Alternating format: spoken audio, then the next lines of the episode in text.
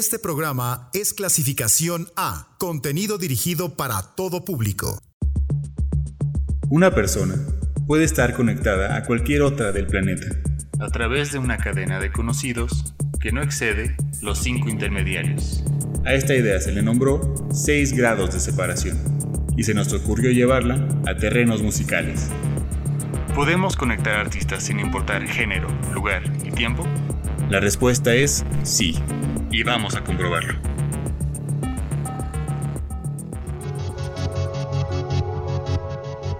Bienvenidos a la hora musical de 6 grados. Esta noche la dedicaremos a conectar a Nirvana con Charlie Parker. Vamos a platicar de ambos. Nirvana inició con el famoso Kurt Cobain, estadounidense que creció adorando a los Beatles y posteriormente el heavy metal y el punk.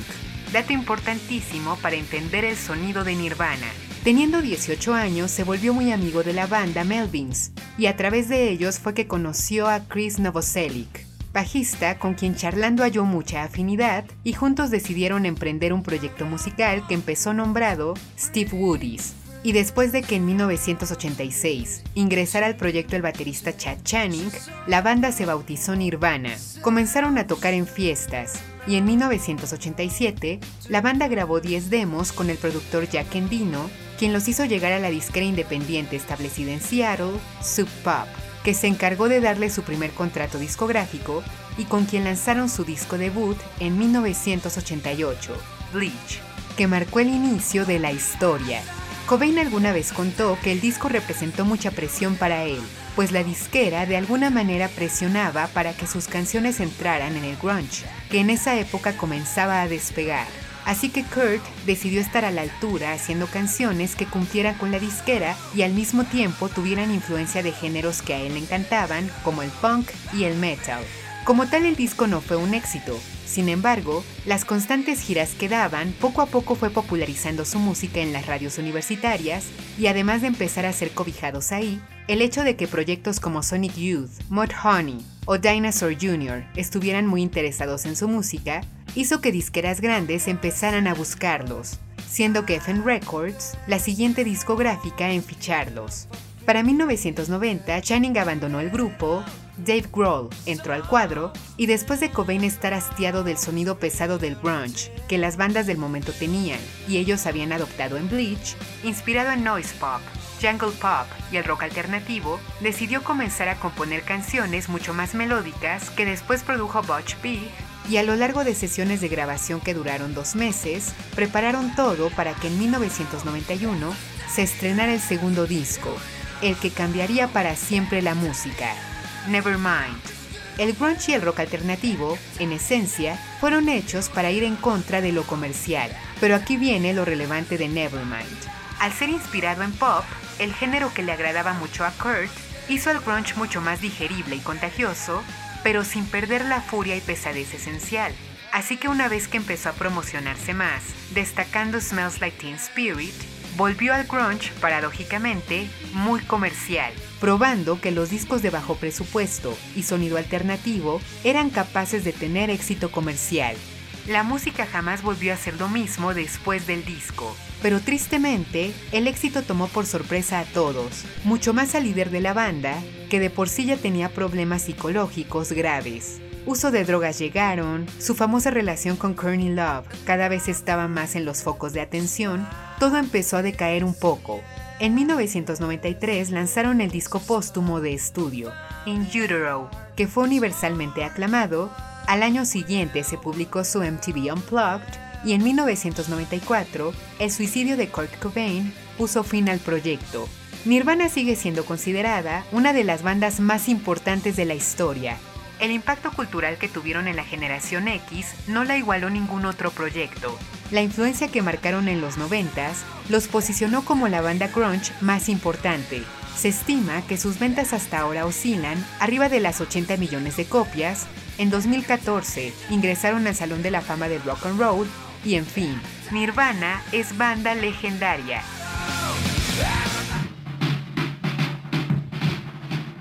Charlie Parker nació en Kansas en 1920 y desde niño quedó enamorado de la música, provocando que a los 14 años abandonara la escuela para dedicarse a tocar. En un inicio sus habilidades musicales en el saxofón eran bastante cuestionables porque se contaba tenía más ideas de las que era capaz de ejecutar, cosa que provocó que fuera sometido a humillaciones cuando recién empezaba a abrirse camino. Aunque esto no lo desmotivó, fue todo lo contrario, hizo que trabajara muy duro para perfeccionar técnicas y demás requisitos necesarios para tocar como un maestro. Y con esto, eventualmente la genialidad comenzó a manifestarse. En 1939 viajó a Nueva York por primera vez y comenzó a trabajar como lavaplatos en un club, con tal de poder escuchar a Art Tatum tocar, y al año siguiente hizo su primera sesión de grabación al lado de la banda de Jay McShann, que cuentan maravillaba y aterrorizaba a muchos, pues su manera de tocar solos rompía con todo lo anteriormente escuchado. Charlie estaba revolucionando el jazz, Siguió tocando en otras sesiones al lado de otros músicos, aunque su gran oportunidad, o mejor dicho, su verdadera entrada a la historia de la música llegó en 1945, cuando al lado de otra leyenda, Dizzy Gillespie, grabaron temas como Groovin' High, Dizzy Atmosphere, Hot House y otros más que brutalmente demostraron una nueva manera de escuchar jazz, ahora acompañada de solos de velocidad rápida y furiosa que dejó a los puristas escandalizados. A partir de aquí nació el bebop. Pero no todo iba bien. Como muchos otros jazzistas de la época, Bert, como también le llamaban a Parker, era adicto a la heroína y pese a ser un verdadero genio que hacía magia cada que tocaba, eventualmente su adicción y el alcohol lo afectaron gravemente, a tal grado de necesitar seis meses de confinamiento para recuperarse de un ataque cerebral que tuvo. Pese a esto, una vez recuperado, su adicción a la heroína no desapareció, al contrario, se agudizó, provocando que poco a poco decayera su rendimiento. Para la década de los años 50, su manera de tocar seguía siendo brutal en días buenos. Muestra de esto fue el concierto que dio en 1953 al lado de Gillespie en Macy Hall. Pero si tocaba en días malos, se notaba a simple vista que el pájaro no era lo mismo. No pagaba a sus músicos, no cumplía muchas veces con sus compromisos, llegaron a prohibirle tocar en varios clubes en Nueva York. En 1954, Tuvo dos intentos de suicidio después de que falleciera su hija y finalmente en 1955, después de una vida llena de excesos, una salud deteriorada, que dicen que lo hacía lucir como un hombre de 60 años, pese a tener 34 en ese entonces, Charlie Parker murió. Considerado uno de los músicos de jazz más importantes de la historia, por introducir la improvisación y nuevas variaciones dentro de un tema, rompiendo así el auge del swing y marcar pauta para el bebop, creador de piezas que hoy son consideradas estándares de jazz bien conocidos, como Ornithology, Now's the Time y Parker Smoot, inspiración para otros grandes, el pájaro del jazz Charlie Parker, revolucionario del saxofón que aportó innovaciones armónicas y por muchos es considerado el mejor ejecutante del metal de viento de toda la historia, es inmortal. Nirvana y Charlie Parker. Iniciamos escuchando Parker's Mood de Charlie Parker, seguida de Heart Shaped Box de Nirvana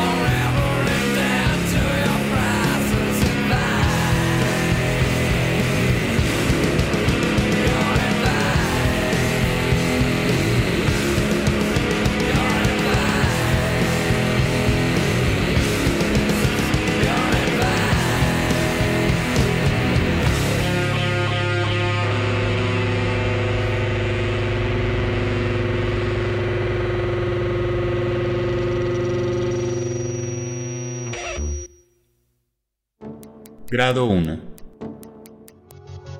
Nirvana tiene covers de su música en todos lados, y una banda sueca que realizó uno de Come As You Are fue Mando Diao. Vamos a escuchar un momento la original.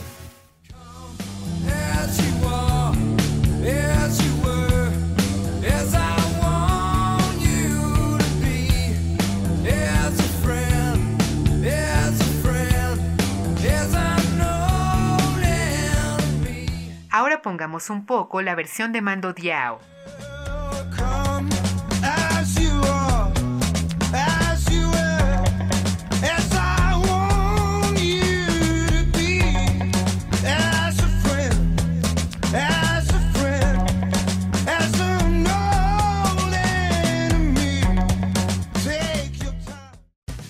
Escuchemos más música de ellos, que sea Gloria, canción del 2009. You don't need to see the sun ahead.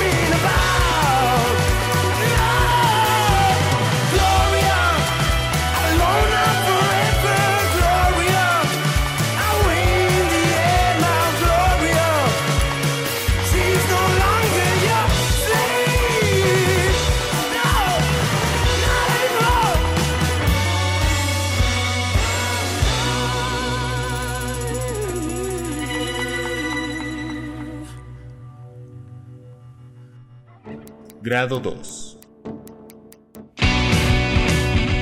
Mando Diao se formó en 1995, aunque formalmente el nombre del proyecto llegó hasta 1999. En un inicio muy arraigados al Britpop y rock alternativo, en 2002 lanzaron su primer EP, Motown Blood, y las similitudes que guardó el material con bandas que en ese momento estaban en boga, como The Strokes y The Hypes, ayudaron a que rápidamente se le diera difusión a su música, cosa que ayudó a que para el lanzamiento de su primer disco, Bring Em In, el recibimiento fuera bueno e incluso Mute Records lo lanzara en Estados Unidos.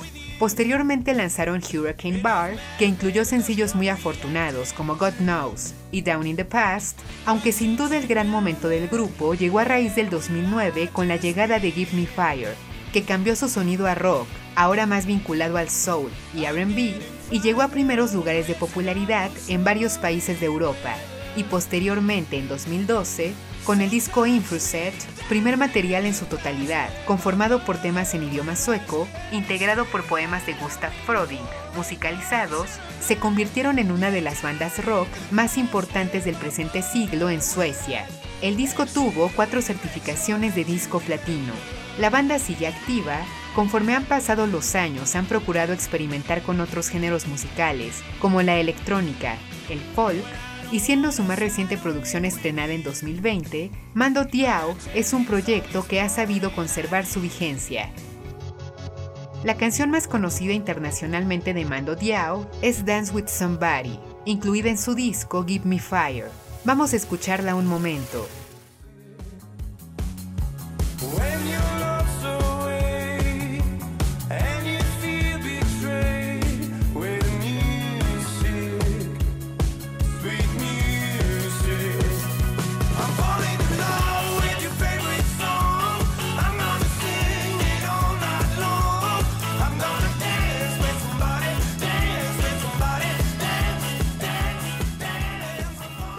2014, una banda de heavy metal versionó esta canción, Iron Savior. Pongámosla un momento.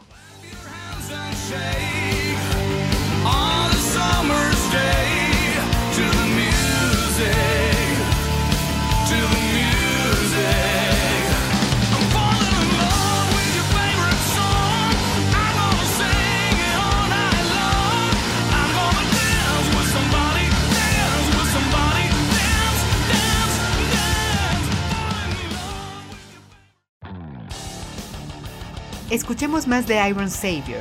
Esto es The Savior, canción estrenada en 2011. Con ella vamos a corte. Ahora volvemos.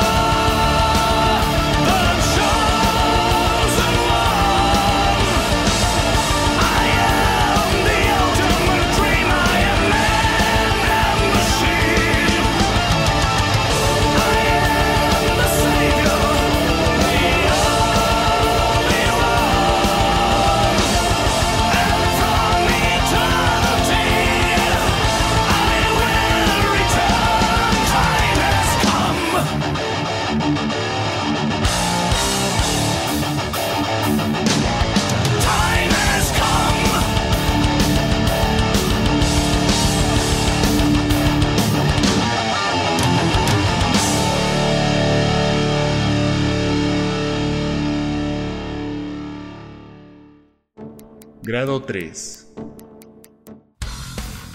La banda de heavy metal Iron Savior se fundó en Alemania en 1996 y es proyecto de Piet Sieg, un conocido músico multiinstrumentista que para ese tiempo ya era un productor solicitado y conocido del género. Con la primicia de ser un proyecto power metal, cuya música girara en torno a la ciencia ficción, en 1997 sacaron su primer disco, el homónimo Iron Savior, cuyo eje temático plantea el descubrimiento de una nave relacionada con la Atlántida, tema que ha sido una constante en sus letras para dar seguimiento a esta ficción. La banda ha sido comparada con Judas Priest y Iron Maiden gracias a su sonido clásico de heavy metal que han procurado conservar a lo largo de su carrera y aunque durante los 14 discos que han lanzado hasta el momento han experimentado con otros géneros como el rock cósmico, así como han cambiado los integrantes de la banda, salvo Sielk, Iron Savior son unos que se han mantenido a flote y cuentan con un séquito de seguidores leales al proyecto. Iron Savior ha realizado varios covers en lo que va de su carrera. Ya escuchamos el que hicieron de Mando Diao, y otro más que vamos a anexar es el que realizaron de Crazy, de Seal. Vamos a poner un momento esta versión de los alemanes.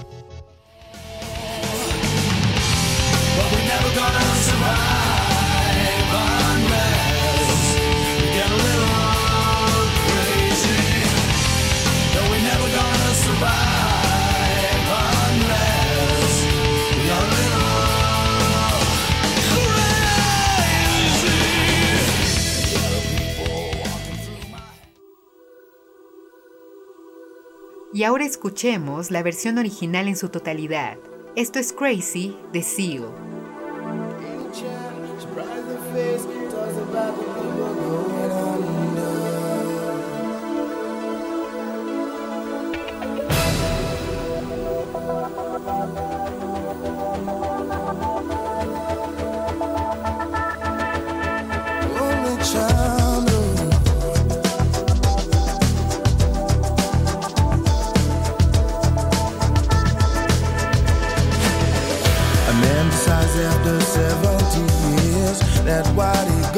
For is to unlock the door.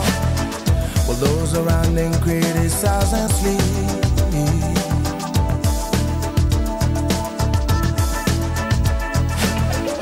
Through a fractal on a breaking wall, I see you, my friend, and touch your face again.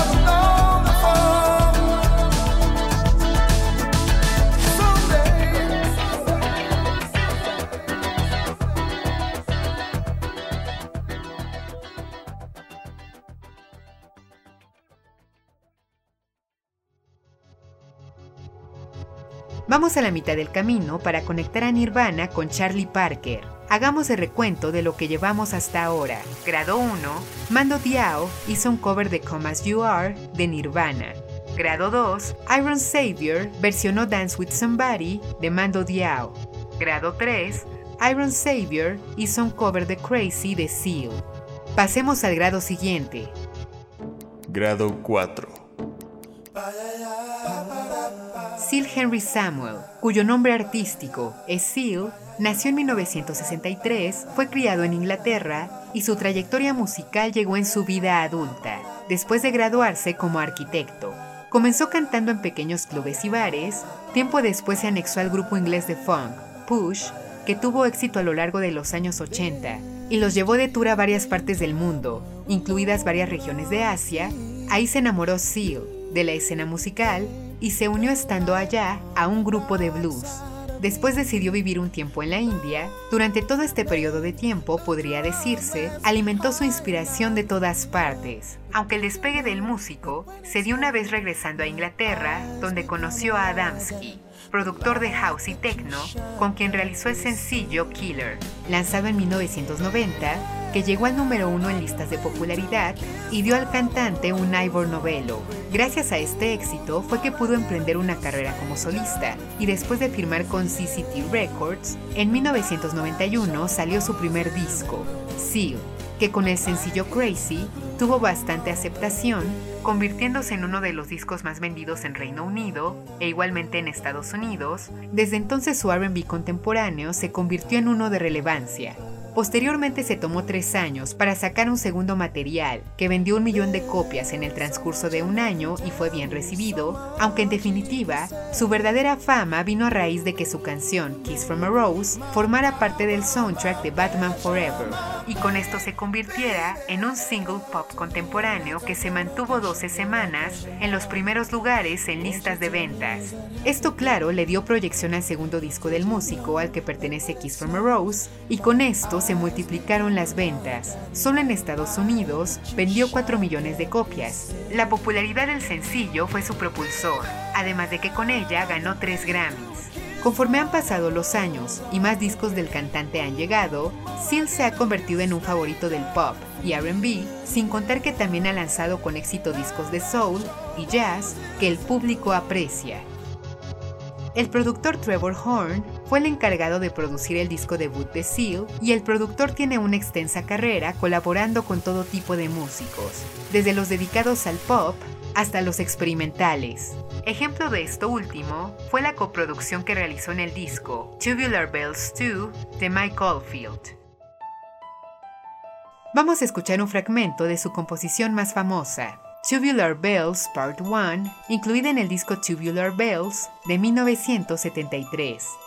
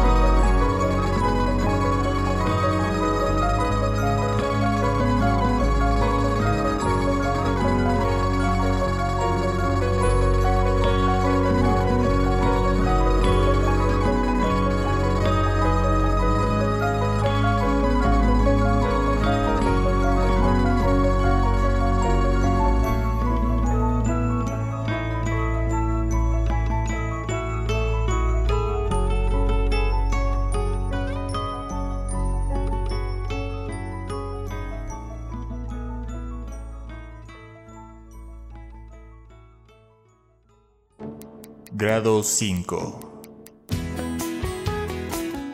El compositor, multiinstrumentista y productor Mike Oldfield alcanzó la fama universal cuando en 1973 William Friedkin decidió ocupar Tubular Bells en su película El Exorcista, hecho que desde entonces ha relacionado la composición del músico con el terror.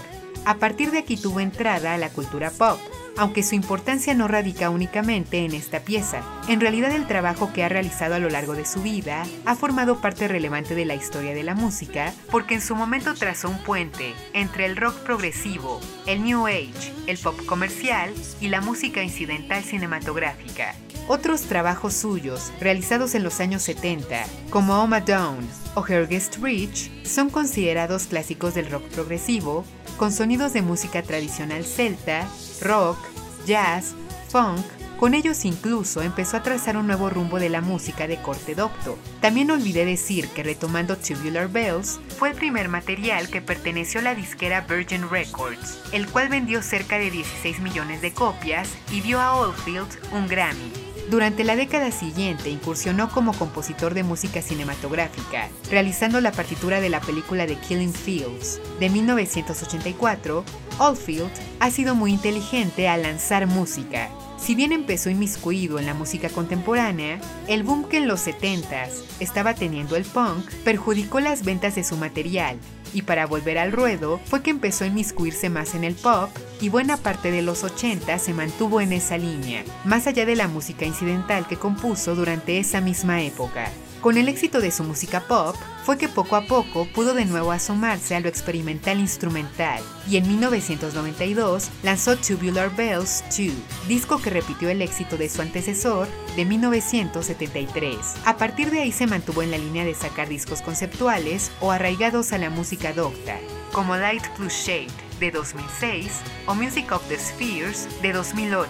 Sin embargo, si en este presente siglo ha sacado material que ha sido muy reconocido, ese es Man of the Rocks de 2014, que además de vender bien, la crítica favoreció enormemente. Oldfield nunca ha parado, siendo su más reciente material estrenado en 2017. El inglés vanguardista es ya un muy bien conocido que ha tenido éxito desde su llegada a la industria musical. Cuando Oldfield tuvo su declive a finales de los años 70, una de las vías de escape que notó para volver a colocarse en listas de popularidad fue la música dance, y para inmiscuirse en esos lares, en 1979 lanzó Platinum Part 4, North Star, Platinum Finale, una versión dance de una composición original de Philip Glass, North Star. Vamos a escuchar un momento la original de Glass y después dejaremos un poco la versión de Oldfield.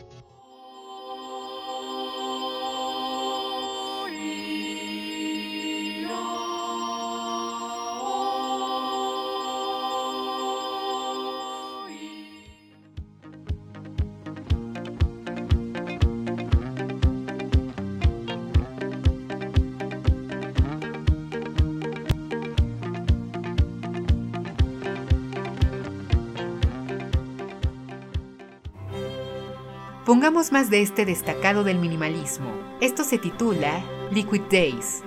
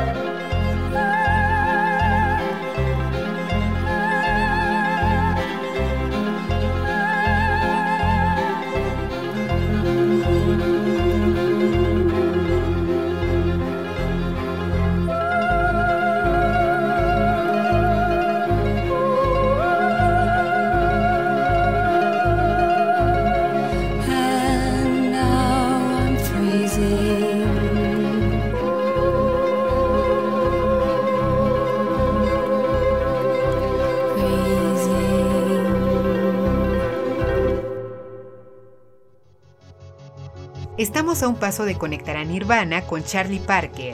Nuestro recuento final queda así. Grado 1, Come As You Are de Nirvana fue versionada por Mando Diao. Grado 2, Iron Savior hizo un cover de Dance With Somebody de Mando Diao. Grado 3, Iron Savior versionó Crazy de Seal. Grado 4, Trevor Horn fue productor de Seal e igualmente coprodujo al lado de Mike Oldfield. Grado 5, Mike Oldfield hizo Platinum Part 4, North Star Platinum Finale, que podría considerarse un cover de North Star de Philip Glass. Pasemos a lo último. Grado 6.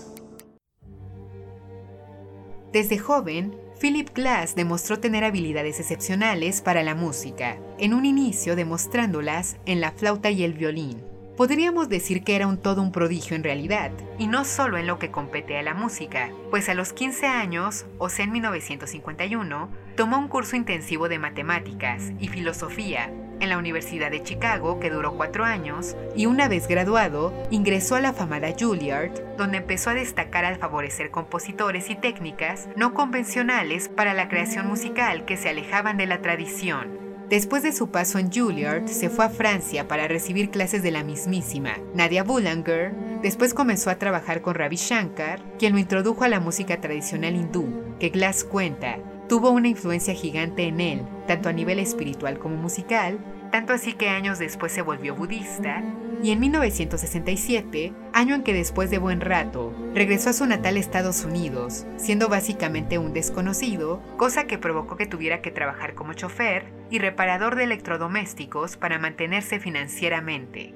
Fue hasta 1976 que su suerte cambió con el estreno de su ópera Einstein on the Beach, actualmente una de sus obras más importantes, para la cual colaboró con Robert Wilson, un director escénico de vanguardia, y tuvo mucho éxito, el suficiente como para llevarlo a los escenarios del Met. Comenzó a crear más óperas, en los 80s comenzó a inmiscuirse en la música incidental cinematográfica, también colaboró al lado de grandes de la música popular, como David Byrne, Paul Simon, el cuarteto Cronos, compuso piezas inspiradas en David Bowie, ya para los 90s era un bien conocido, y en el presente siglo sigue conservando esa popularidad. Ha estado nominado al Oscar por sus partituras para las películas Las Horas en 2002 y Escándalo en 2006. Tiene un BAFTA. También ha compuesto conciertos para piano, violín, sinfonías. Philip Glass es uno de los compositores minimalistas, aunque no le gusta que le pongan esa etiqueta, que ha ingresado al mainstream de la música popular.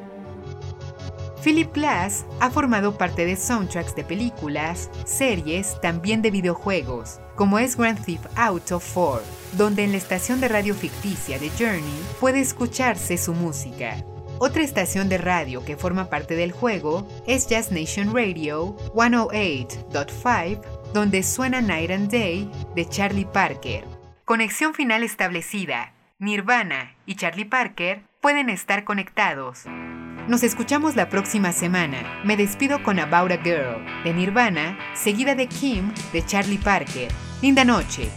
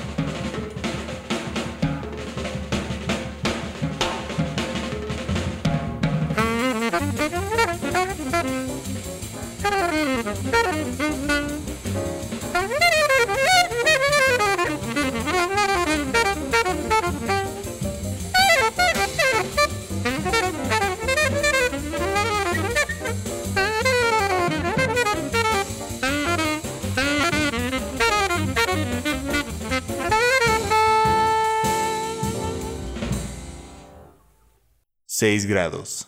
Vinculaciones musicales infinitas.